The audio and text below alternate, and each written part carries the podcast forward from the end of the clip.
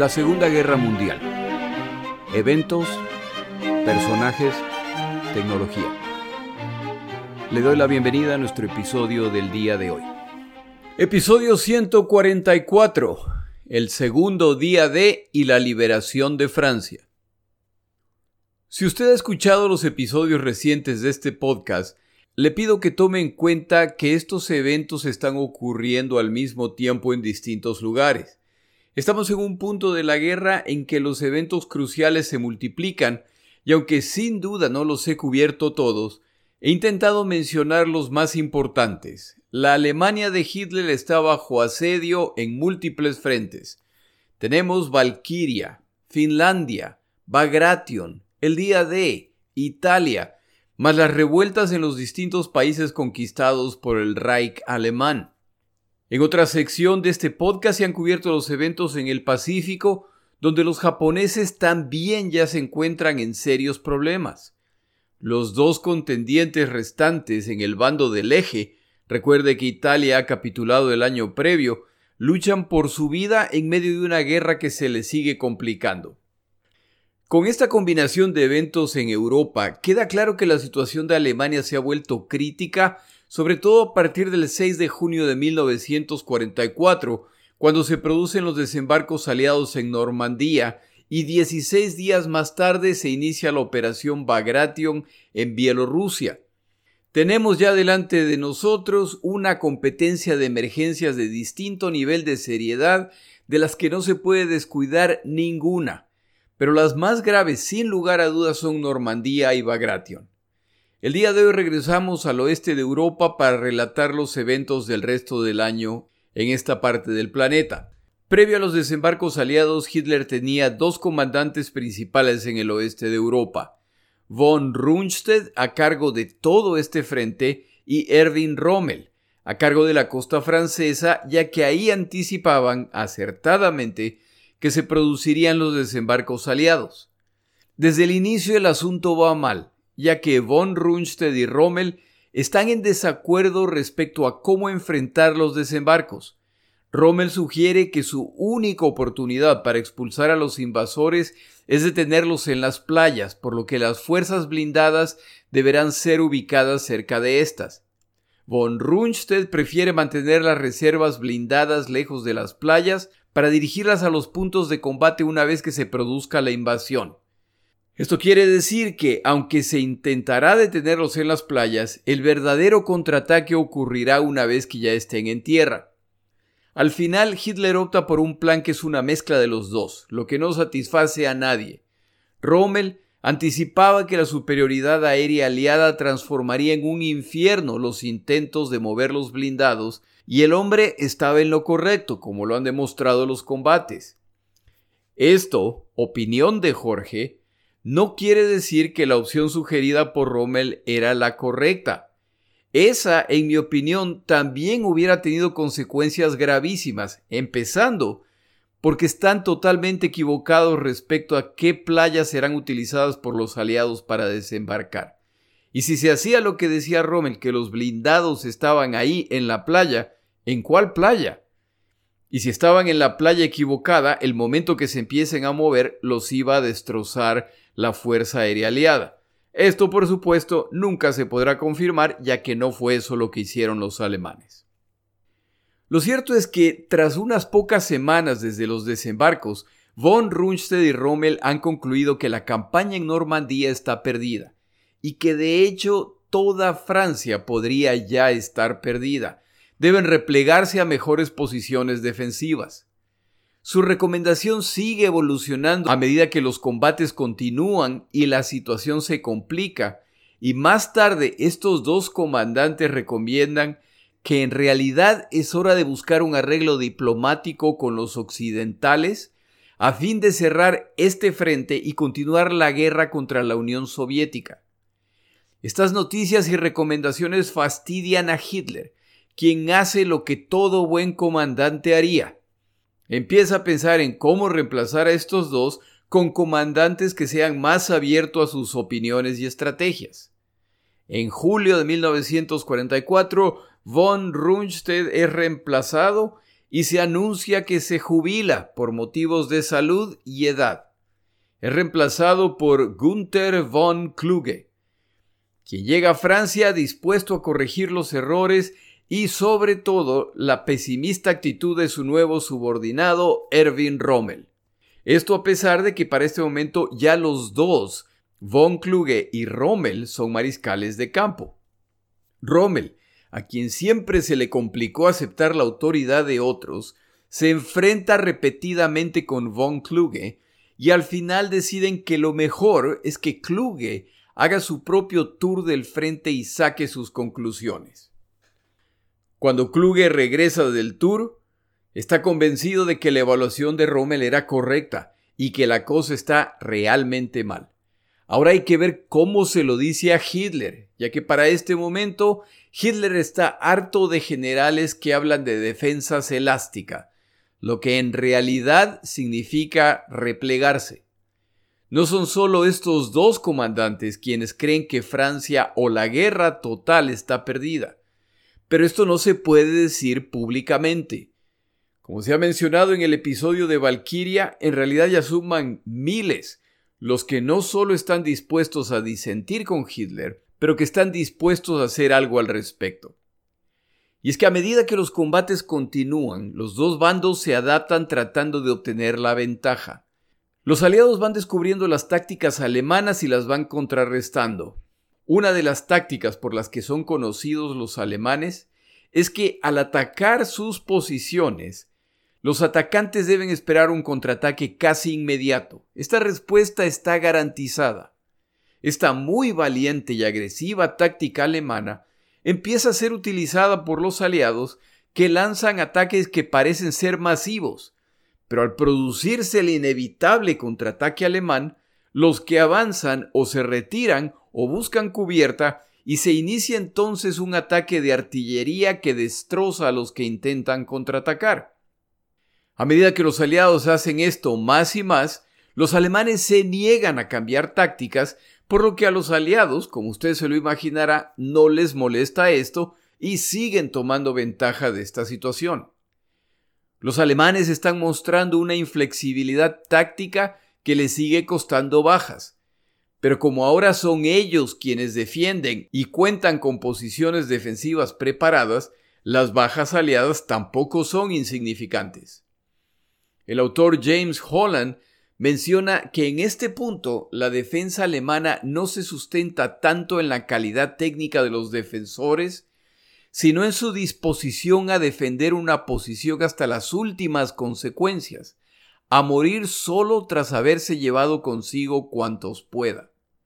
Los intentos de contraataque alemanes utilizando blindados se enfrentan a los blindados aliados que siguen ganando terreno, pero sobre todo se enfrentan a los aviadores aliados y a las baterías navales aliadas capaces de atacar hasta 30 kilómetros tierra adentro, lo que transforma estos intentos de avance alemán en carnicerías en que los grupos de ataque alemanes o no llegan a los puntos de ataque o llegan tan diezmados que ya carecen de la fuerza para hacer la diferencia.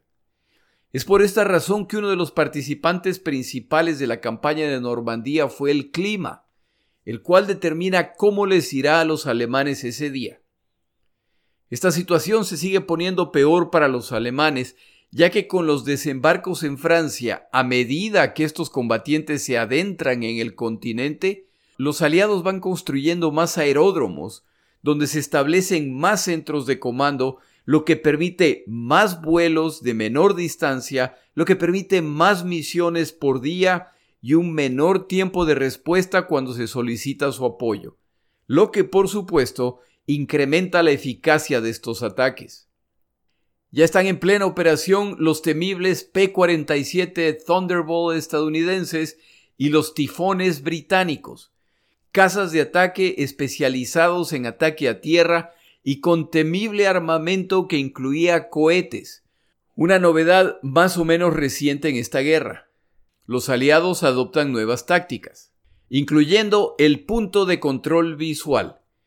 Esta táctica consiste en asignar un controlador de fuego entrenado que viaja dentro de uno de los tanques que participan en una ofensiva. cuenta con una radio conectada a la frecuencia de los pilotos que apoyan este ataque. Durante los combates, este combatiente dirige a los aviadores que sobrevuelan el campo de batalla a objetivos difíciles o concentraciones de tropas o blindados alemanes. Este personaje era comúnmente acompañado por un explorador de avanzada de la artillería, el cual hacía lo mismo pero dirigiendo a la artillería. Para que esto funcione, antes de iniciar el ataque, se imprimían mapas del campo de batalla y pilotos y controlador se reunían para familiarizarse con el campo de batalla y asignar códigos a los cuadrantes en el mapa. Durante los combates, el controlador informaba a los pilotos, utilizando el mapa y los cuadrantes que han creado, la ubicación donde debían dirigirse. Para facilitar aún más la tarea, los tanques en que viajan estos controladores contaban con obuses para producir humo de colores. El controlador podía dirigir a los aviadores a las coordenadas correctas en el mapa e informarles que cuando lleguen ahí verán humo de colores, lo que marca el área que deben atacar. En otras palabras, están desarrollando las tácticas de combate que se utilizan hasta el día de hoy. Como se puede imaginar, estas tácticas destrozaban la moral alemana. Incluso cuando un ataque alemán va bien, escuchar a lo lejos la llegada de aviones, que para este momento quedaba claro que no iban a ser aviones alemanes, significaba que la batalla estaba a punto de cambiar, lo que más de una vez detuvo ataques alemanes o resultó en retiradas apresuradas. El 15 de julio, Rommel escribe a Kluge, su nuevo superior, que desde el 6 de junio ha perdido 97 mil combatientes. En este mismo periodo ha recibido 6 mil reemplazantes. Ha perdido 225 tanques, 17 han sido reemplazados. Rommel pide a Kluge que pase esta información directamente a Hitler. El 17 de julio hay una reunión de comandantes alemanes encabezada por Kluge. El objetivo de la reunión es hacer una evaluación sincera de lo que está ocurriendo. En esta reunión, incluso convencidos nazis como Sepp Dietrich critican la forma como se está manejando la campaña en Francia. Ya son conscientes de que sin importar cuánto esfuerzo hagan por detener a los aliados, esta campaña está perdida, principalmente debido al abrumador poder aéreo aliado. En cierto momento, un comandante de blindados pide a Rommel que haga lo que pueda para obtener más aviones de combate para defender a las tropas alemanas en tierra. No temen morir y luchar hasta la muerte de ser necesario, pero estos esfuerzos son inútiles sin cobertura aérea. Rommel explota. ¿Cree este comandante que él se dedica a recorrer Normandía con los ojos cerrados? ¿Tiene la menor duda de que él ha pedido a Alemania apoyo aéreo a gritos? Desde el principio él les advirtió que basado en su experiencia en el norte de África, el poder aéreo militar aliado sería una tortura y no le hicieron caso. Exasperado, Rommel declara, la guerra en el oeste debe terminar. Pero entonces, ¿qué sucederá en el este? Recuerde que para este momento Bagration ya está en proceso y las noticias desde el frente soviético son de derrotas continuas sin lograr detener a los soviéticos. Termina la reunión con tono sombrío y cada uno se pone en camino hacia su centro de comando. Rommel viaja junto con su chofer en el asiento delantero. Detrás se encuentran dos de sus asistentes más un observador cuya tarea era escudriñar el cielo en busca de problemas. Este observador no nota los dos Spitfire canadienses que sobrevuelan el área. Los pilotos de estos aviones sí notan el vehículo alemán que circula por el camino secundario. Los Spitfire se lanzan al ataque desde atrás y a la izquierda y atacan con sus cañones de 20 milímetros. Un obús impacta el lado izquierdo del vehículo, hiriendo en el hombro al conductor y lanzando esquirlas en la cara de Rommel. El chofer, seriamente herido, pierde el control y se estrella en una cuneta. El chofer muere, Los otros pasajeros son heridos. Al estrellarse el vehículo, Erwin Rommel sale disparado y se estrella de cabeza. Queda inconsciente. Es llevado a un hospital de la Fuerza Aérea Alemana y se determina que tiene múltiples fracturas craneales. No se sabe si sobrevivirá, pero al día siguiente recupera la conciencia. En cuanto es posible, se lo envía a recuperarse en Alemania. Erwin Rommel nunca regresará al frente y su muerte está cerca, pero no como resultado de sus heridas. Tres días más tarde se produce Valkyria, el intento de asesinato contra Hitler y a medida que se investigan los detalles, el nombre de Kluge es mencionado en uno de los interrogatorios, por supuesto bajo tortura. Y para su mala fortuna, mientras Valkyrie está en proceso, Kluge se encontraba en el frente incomunicado, lo que resulta en que Hitler elucubre que en realidad Kluge se encontraba reunido con los aliados para lograr algún tipo de acuerdo. Esto no lo logran probar, pero si a esto se le suma la ahora pesimista actitud de Kluge respecto al frente occidental, las sospechas respecto a él crecen. Los dos comandantes asignados a este frente por Hitler deberán por lo tanto ser reemplazados. Una señal más de cómo va este frente. Como se ha relatado en otros episodios, los desembarcos aliados han ido bien. De hecho, han costado muchas menos bajas de las esperadas, lo que llena de ánimo a los aliados. Pero los plazos planeados para adentrarse en Francia luego de los desembarcos ahora van retrasados. En todo caso, desde los desembarcos iniciales, el frente en que avanzaban los aliados ya supera los 120 kilómetros de extensión un área muy difícil de defender para los alemanes que nunca lograron asestar el terrible golpe que se necesitaba para expulsar a los aliados del continente. Pero los planes aliados no van tan poco como se esperaba y el avance va más lento de lo anticipado. Por el lado aliado también tienen sus desafíos para tratar de decidir esta campaña. El primero es logístico ya han transportado el material, equipo y combatientes que tenían en el sur de Inglaterra y ahora es urgente que salgan de la zona de Normandía para continuar el avance y seguir capturando puertos para descongestionar las playas en Normandía y los pocos puertos que han capturado.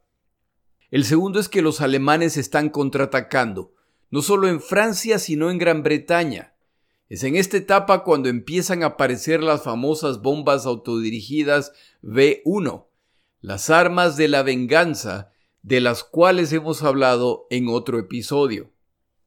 Parte del desafío que enfrentan los aliados son las personalidades de sus comandantes principales.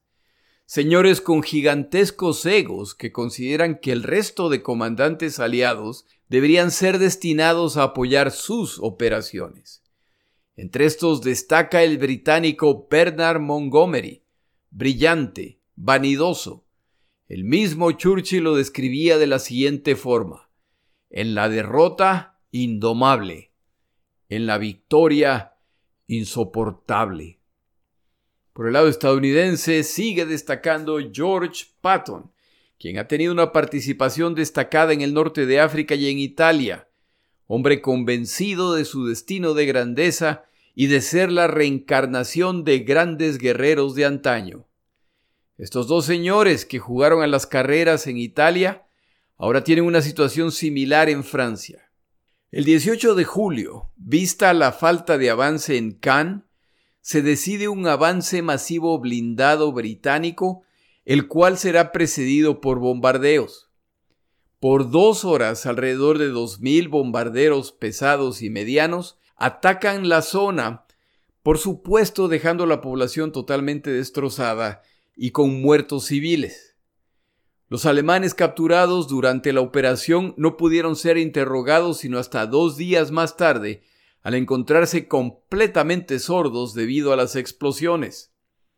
Se inicia el avance aliado, pero las defensas alemanas eran más profundas y fuertes de lo esperado, y para colmo, la noche previa los alemanes escuchan el movimiento de los blindados y otros vehículos, por lo que saben que un ataque es inminente. Aquí a los occidentales les hubiera venido bien aprender una lección de los soviéticos que para este momento ya han demostrado una alta destreza en este tipo de operaciones. El avance aliado se estanca y hasta el día de hoy se disputan las verdaderas circunstancias. De acuerdo a Eisenhower, el avance no fue como se esperaba. De acuerdo a Montgomery, el plan siempre fue un avance limitado que obligaría a los alemanes a concentrar fuerzas ahí lo que facilitaría el avance de los estadounidenses en el otro extremo del frente. El 25 de julio los estadounidenses lanzan la Operación Cobra, la cual contará con las tropas recién desembarcadas del general George Patton, a quien ya se ha autorizado a sumarse a la invasión. Este avance es exitoso, sobre todo porque los británicos en Cannes han obligado efectivamente a los alemanes a concentrar fuerzas en ese sector. Los alemanes intentan concentrar fuerzas blindadas, pero su contraataque fracasa. Hitler acusa a Kluge de ser el culpable. La operación estadounidense va bien y avanzan hacia París, pero los aliados deciden continuar el plan original y seguir capturando poblaciones en la zona de Normandía. Hoy se sabe que si hubieran avanzado hacia el este, como lo recomendaba el general estadounidense Patton, hubieran capturado una gran cantidad de territorio y combatientes alemanes.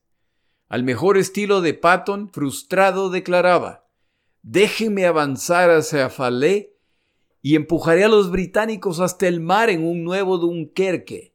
El señor Patton, siempre tan diplomático. Al avance aliado lo ayuda la obstinación de Hitler, que ha llegado a un punto en que se niega a abandonar ningún tipo de territorio en vez de permitir estas fuerzas retiradas estratégicas para reformar el frente y continuar el combate. En este punto de nuestro podcast tomamos una pausa.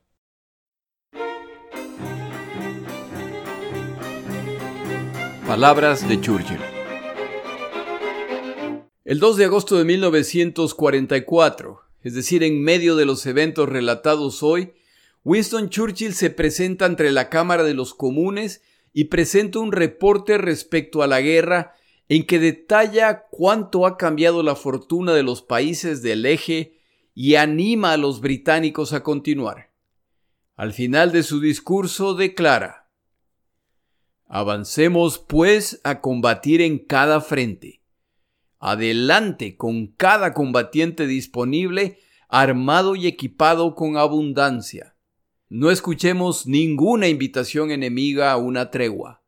Junto con nuestros valientes aliados, intensifiquemos el conflicto y resistamos con fortaleza inquebrantable cualquier golpe o acto malvado que recibiremos.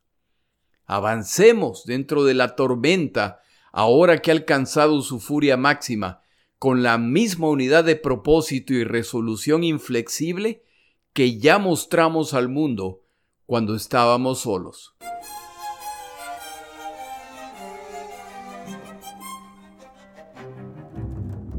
Merece una mención especial una operación mucho menos conocida de esta guerra y que algunos llaman el segundo día de. Me refiero a los desembarcos aliados en el sur de Francia, en una operación que inicialmente será conocida como Yunque y más tarde como Dragón. Como el nombre inicial lo sugiere, si los desembarcos en Normandía son el martillo, los desembarcos en el sur de Francia serán el yunque, que complete el mecanismo que destrozará a los alemanes. Esta operación, sin embargo, resulta en tensiones entre británicos y estadounidenses. La razón principal es que las fuerzas que se utilizarán para esta invasión del sur de Francia partirán desde Italia y el norte de África, lo que debilita esos frentes. Y como se sabe, la campaña italiana ha sido idea de Churchill y de los británicos, si usted recuerda todo el asunto del suave vientre del cocodrilo y todo lo demás. La idea de que su frente se debilite no les hace ninguna gracia. Las razones militares que exponen los británicos para evitar que les quiten estas fuerzas atrae las sospechas de los estadounidenses que sienten que el verdadero interés británico en estas operaciones era fortalecer esta zona para mantener el control del Mediterráneo, el cual utilizan los británicos para mantenerse en contacto con sus colonias y naciones asociadas en el otro extremo del mundo.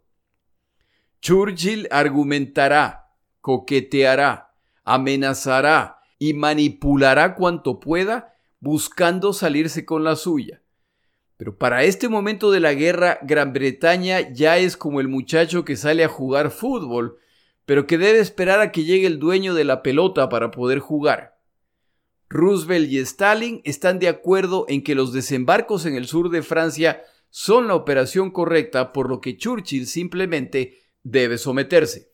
Esta operación, por lo tanto, se realizará, y los franceses libres, los combatientes que abandonan Francia luego de su aparatosa derrota en 1940 jugarán un papel fundamental en esta operación.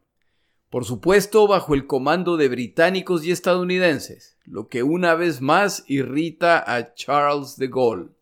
Esta operación, tal como los desembarcos en Normandía, debía ser secreta, pero esta vez la confidencialidad no está al nivel esperado.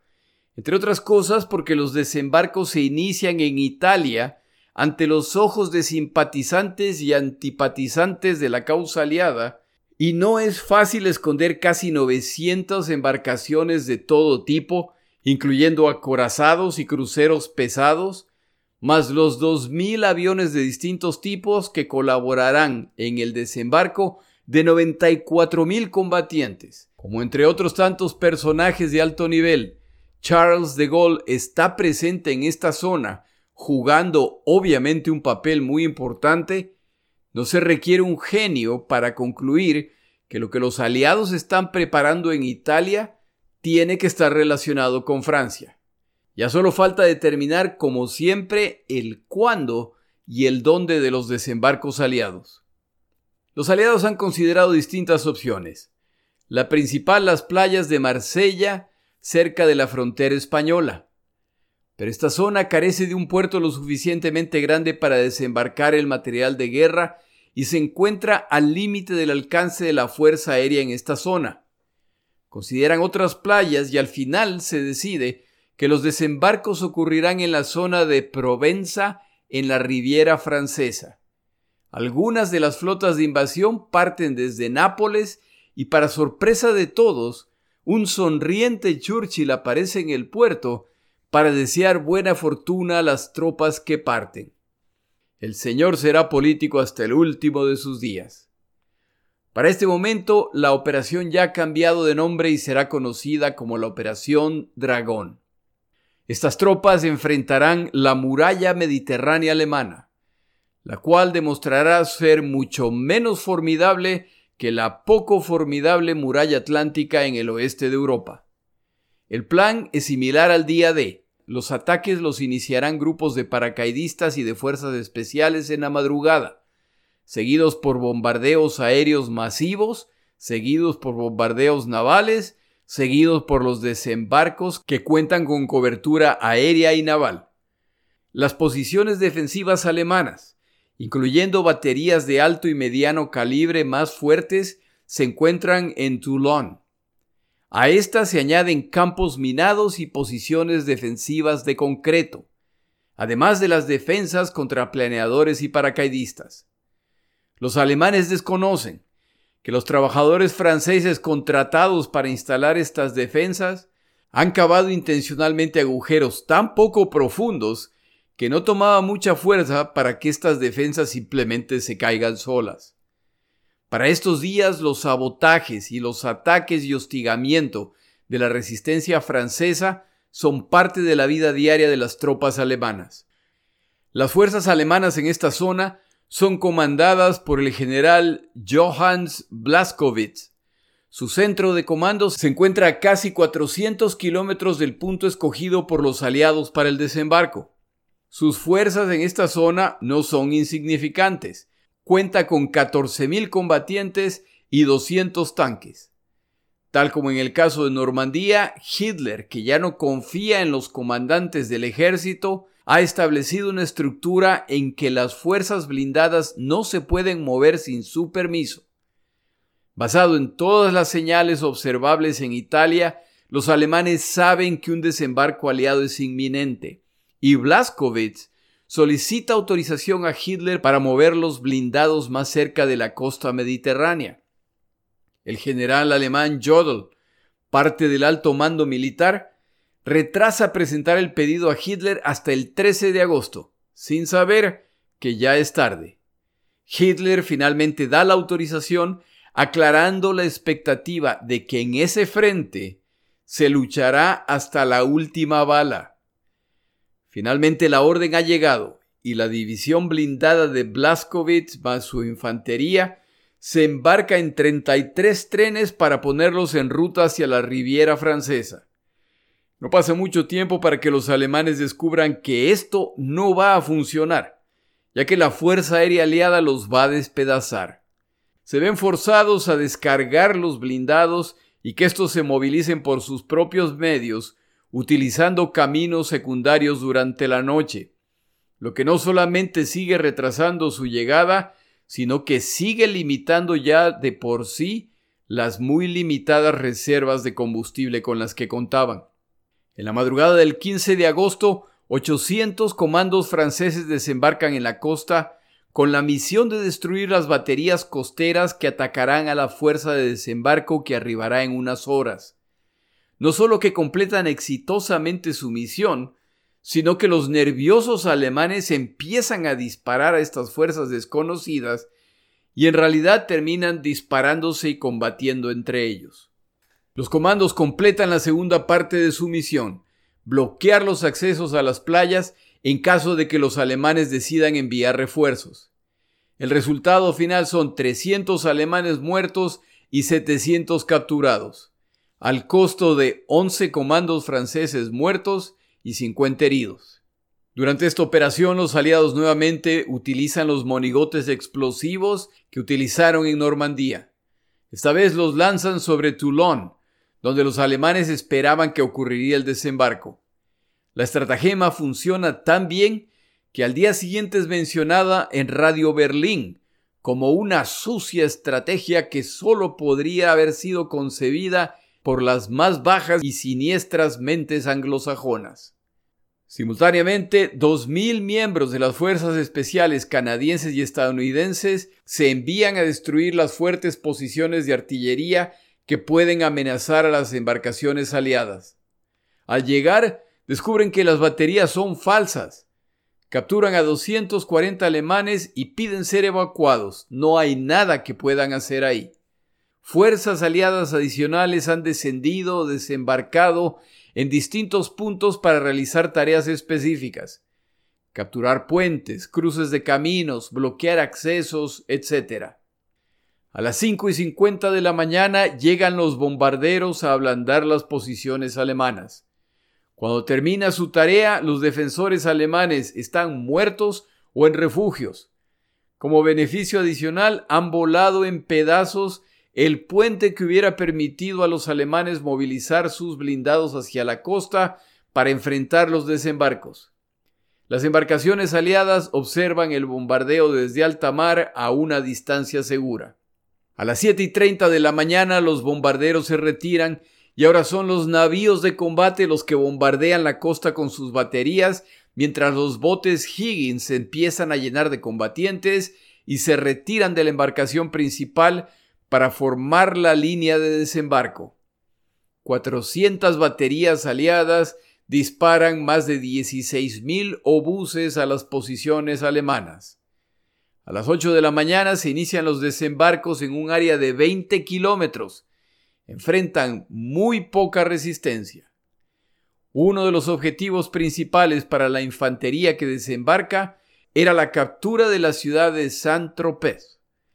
Cuando llegan ahí, descubren que los paracaidistas que descendieron en la madrugada ya han completado la tarea ayudados por la resistencia francesa. Para el final del día han alcanzado su objetivo. Han capturado 1.600 prisioneros y han sufrido 264 bajas. Para no alargar esta historia, solo decir que la Operación Dragón ya es la consumación de lo aprendido por los aliados a través de sus múltiples desembarcos en el Pacífico, en el norte de África y en Europa. Y esta operación es magníficamente ejecutada, lo que combinado con la pobre resistencia alemana es un éxito total. Los combatientes franceses que desembarcan están felices de ser los primeros en llegar a esta zona de su nación para iniciar su liberación.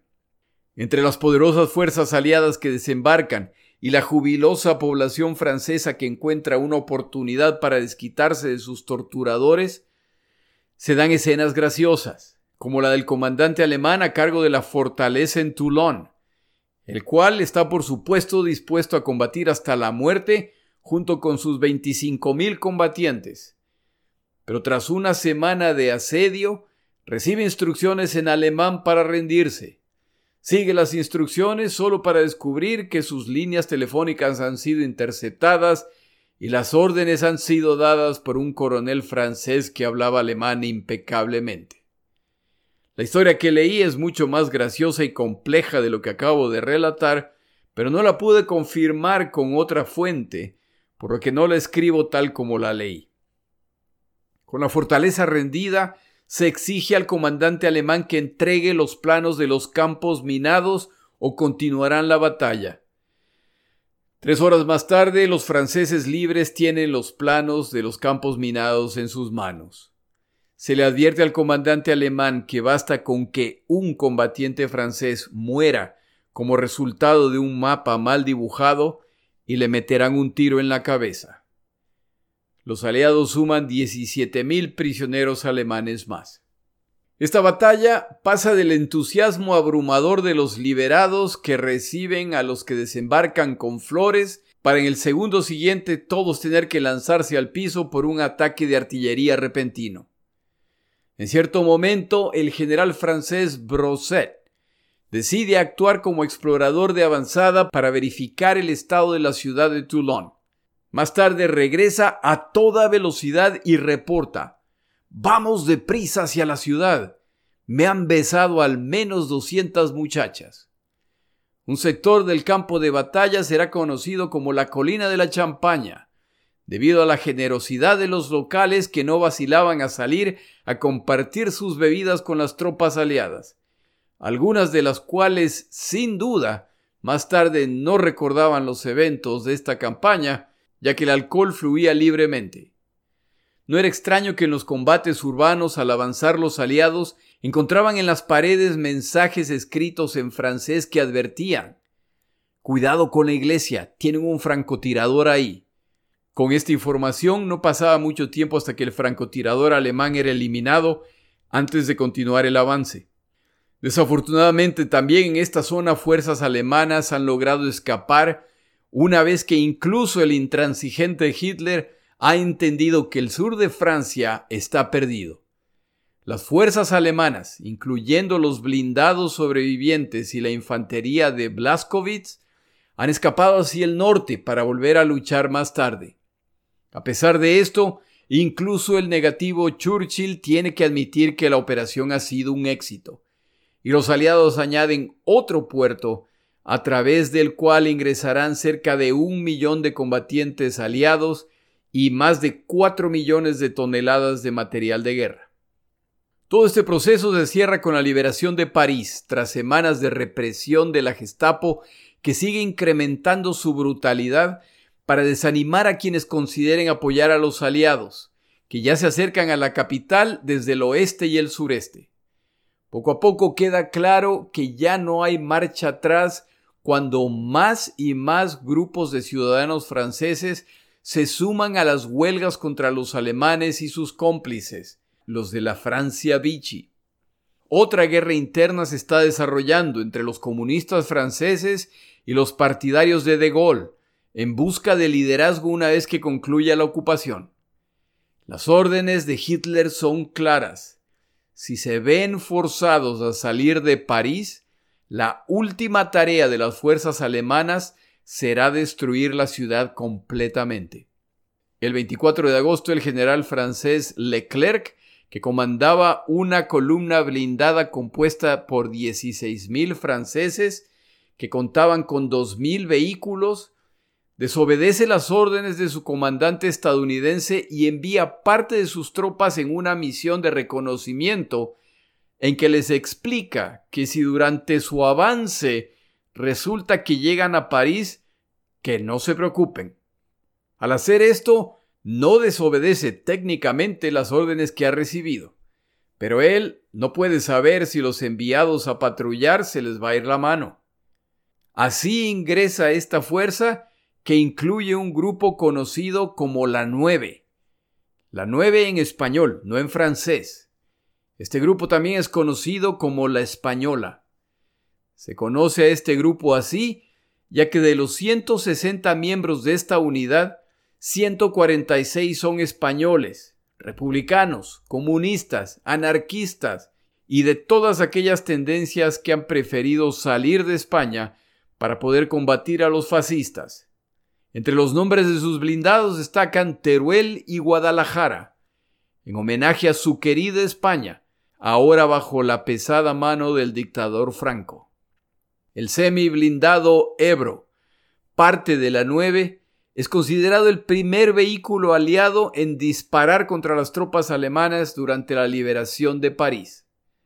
El 25 de agosto, combatientes españoles tuvieron el honor de resguardar al general alemán von Choltitz a cargo de la destrucción de París de acuerdo a las órdenes de Hitler, las cuales afortunadamente este hombre decidió desobedecer. Los españoles custodian a este general hasta que llegue el momento de entregarlo a fuerzas francesas. La ciudad de París ha sido liberada. De acuerdo al autor consultado esta semana, la Segunda Guerra Mundial en Europa podría haber terminado en septiembre de 1944. Hitler ha enviado a Normandía la mayor parte de las fuerzas alemanas a fin de defender esta zona a toda costa y con la orden de que no habrá retiradas. Como es ahora sabido, solo una parte menor de las fuerzas terrestres alemanas eran mecanizadas, lo que limitaba su movilidad. Estas fuerzas alemanas ahora se enfrentan con fuerzas muy mecanizadas, capaces de rápidos movimientos. Cuando inicios de septiembre los aliados han salido finalmente de Normandía, los grupos de defensores ubicados entre esta zona y la frontera alemana son pocos y están muy separados. Por el norte, los británicos llegan a Bruselas a tal velocidad que los defensores alemanes ni siquiera tuvieron tiempo de volar los puentes, por lo que los aliados avanzan libremente. El problema es que estos son grupos de avanzada y la totalidad de las fuerzas aliadas todavía deben alcanzarlos. Esta emergencia se reporta a Hitler, quien se encuentra en Polonia en su cuartel general y quien ordena que se reúna lo que se pueda para intentar crear una línea de defensa. Para hacerlo, se empieza a movilizar tropas alemanas incluso desde Holanda, algunas de estas unidades viajan sin armas, esperando que cuando lleguen se las vayan a entregar. Esta improvisada fuerza de defensa la constituyen policías, soldados heridos, muchachitos de poca edad, hombres que ya no están en edad de combatir. Alemania está llegando al límite de sus reservas humanas y para colmo no han tenido tiempo para preparar defensas en esta zona. Las fuerzas que se enfrentarán incluyen alrededor de 100 tanques alemanes contra casi 2.000 tanques aliados, 570 aviones alemanes de todo tipo contra alrededor de 14.000 aviones aliados. Pero los aliados no saben que esta es la verdadera condición de los defensores alemanes, por lo que las puntas de lanza pierden su ímpetu y deciden detenerse para descansar para reaprovisionarse y planear. Siguen avanzando sin mayor urgencia y los alemanes han ubicado unidades de paracaidistas en primera línea, por lo que el combate cuando se encuentran los aliados con los alemanes son batallas sin cuartel y las bajas aliadas se multiplican, sobre todo en una operación llamada Market Garden, la cual inspira una famosa película de esta guerra llamada Un puente demasiado lejos. La valiente defensa alemana da una impresión errada a los aliados de lo que enfrentan y la prudencia se multiplica. En el oeste de Europa se pelea un conflicto distinto al del este de Europa, donde la audacia en el avance es normal, al margen del número de bajas resultantes. La política de británicos y estadounidenses ha sido descrita como hierro a cambio de sangre.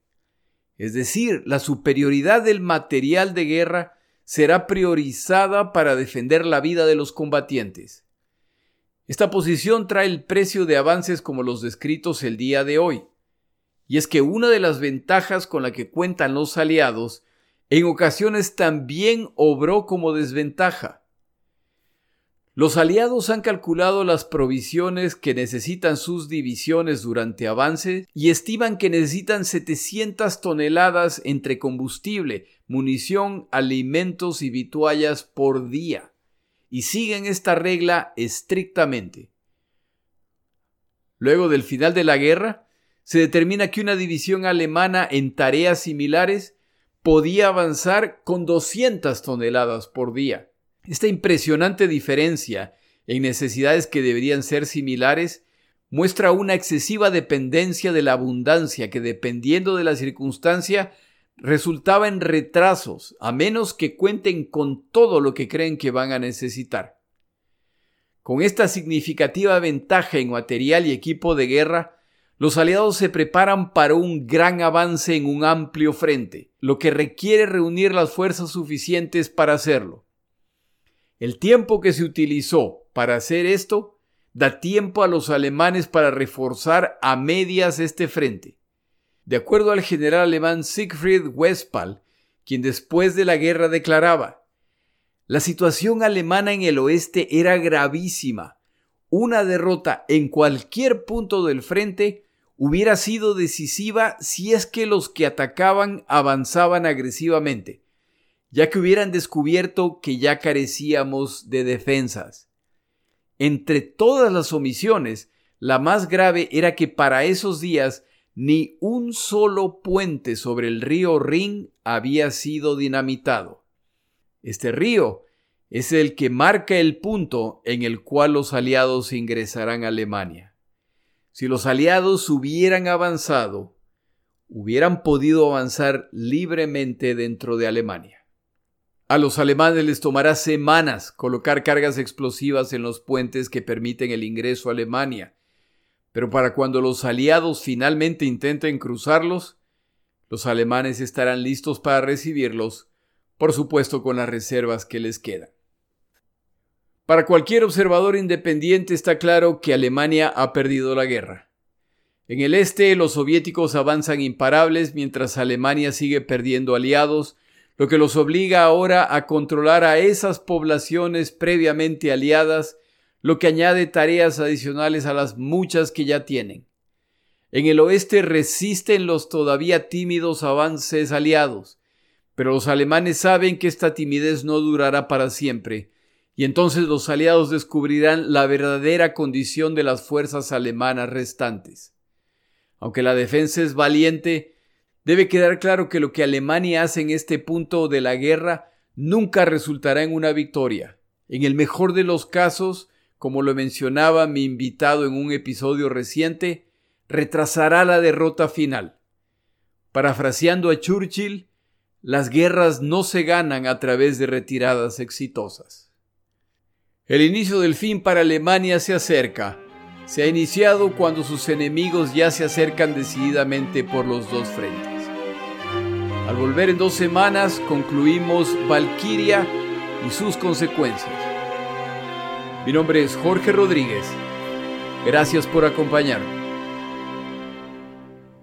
Para información adicional respecto a este episodio, las notas de este podcast, que incluyen la narración de este episodio, así como acceso a resúmenes, videos, documentales y materiales adicionales gratuitos disponibles en el Internet, por favor vaya a Amazon y busque el libro La Segunda Guerra Mundial, Eventos, Personajes, Tecnología. Al comprar estas notas me ayuda y me apoya financieramente. Puede encontrar información adicional en mi página web, lasegundagm.com. Muchas gracias.